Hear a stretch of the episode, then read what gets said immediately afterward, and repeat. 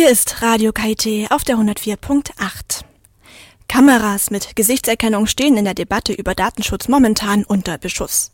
Für blinde oder sehgeschädigte Menschen könnte diese Software jedoch hilfreich sein, um Alltagssituationen besser zu meistern oder sich in einer fremden Umgebung ohne Hilfe zurechtzufinden. Am Lehrstuhl Informatiksysteme für sehgeschädigte Studierende von Professor Rainer Stiefelhagen forscht ein KIT-Team schon seit vielen Jahren zum computergestützten Sehen. Seit zwei Jahren versucht sein Team, maschinelles Sehen nun auch für blinde Menschen einzusetzen. Jetzt wurden sie mit dem Google Faculty Research Award ausgezeichnet und können mit dieser finanziellen Förderung von immerhin 83.000 Dollar ihr Projekt weiter vorantreiben.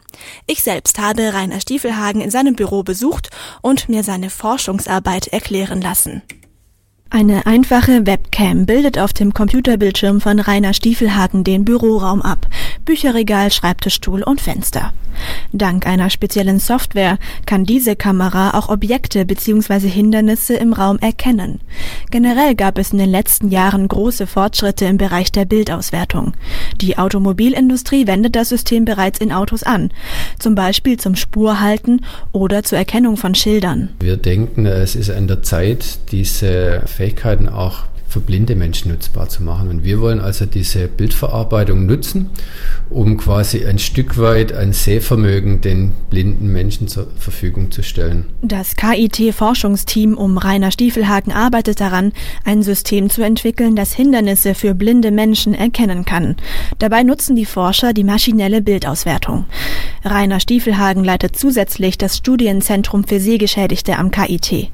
Er weiß aus der Zusammenarbeit mit blinden Menschen, dass sie mit dem Blindenstock allein nicht alle Hindernisse erkennen können. Beispielsweise Schilder, die irgendwo auf Kopfhöhe oder Brusthöhe sind, passieren einfach Unfälle. Und die könnten wir mit solchen kamerabasierten Verfahren vermeiden. Es gibt dafür schon einen Prototypen, der Hindernisse bzw. freie Wegflächen erkennen kann. Der blinde Tester muss dabei eine kleine Kamera mit sich herumtragen, die den Raum für ihn auswertet. Ihre Informationen werden auf einen Laptop übertragen und dort als Warnsignale wiedergegeben. Das ganze System soll jedoch viel handlicher werden. Die Kamera möchte das Forschungsteam später beispielsweise in die Kleidung integrieren oder in eine spezielle Brille. Die Warnhinweise wie Audiosignale oder Vibrationsalarm sollen über Smartphones wiedergegeben werden. Zum einen benutzen viele blinde Menschen heute schon Smartphones. Die sind dank spezieller Bedieninterfaces für Blinde heute schon zugänglich. Und zum anderen wird die Hardware immer leistungsfähiger. Das wollen wir uns gerne zunutze machen. Das wäre natürlich schön, wenn sich dann ein Nutzer nicht extra nochmal ein Gerät kaufen müsste, sondern wenn er dann die Software einfach als App auf sein Smartphone runterlädt und vielleicht noch eine extra Kamera anschließt. Das wäre dann einfach kostengünstiger. Die Hoffnung ist, dass man damit eine größere Verbreitung dann auch hinbekommt. Die Kamerasysteme können blinden Menschen auch dabei helfen, nach Objekten zu suchen. Auch dafür gibt es schon einen Prototypen.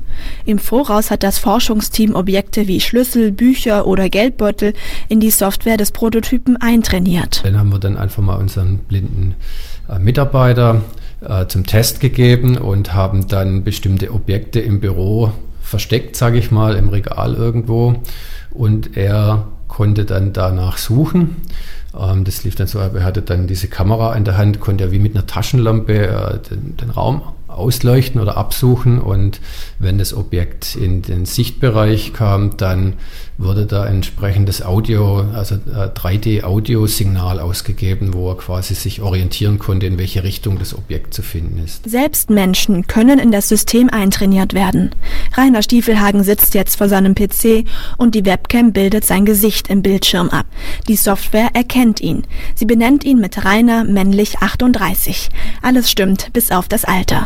Zusätzlich kann die Software anzeigen, in welche Richtung Rainer Stiefelhagen blickt. Blinde Menschen könnten mithilfe dieser intelligenten Software endlich erfahren, wer in ihre Richtung schaut und wer nicht. Zukünftig will das KIT-Forschungsteam auch versuchen, Mimik und Gestik in die Software zu integrieren. Für das Sozialleben von blinden Menschen wäre das eine kleine Revolution.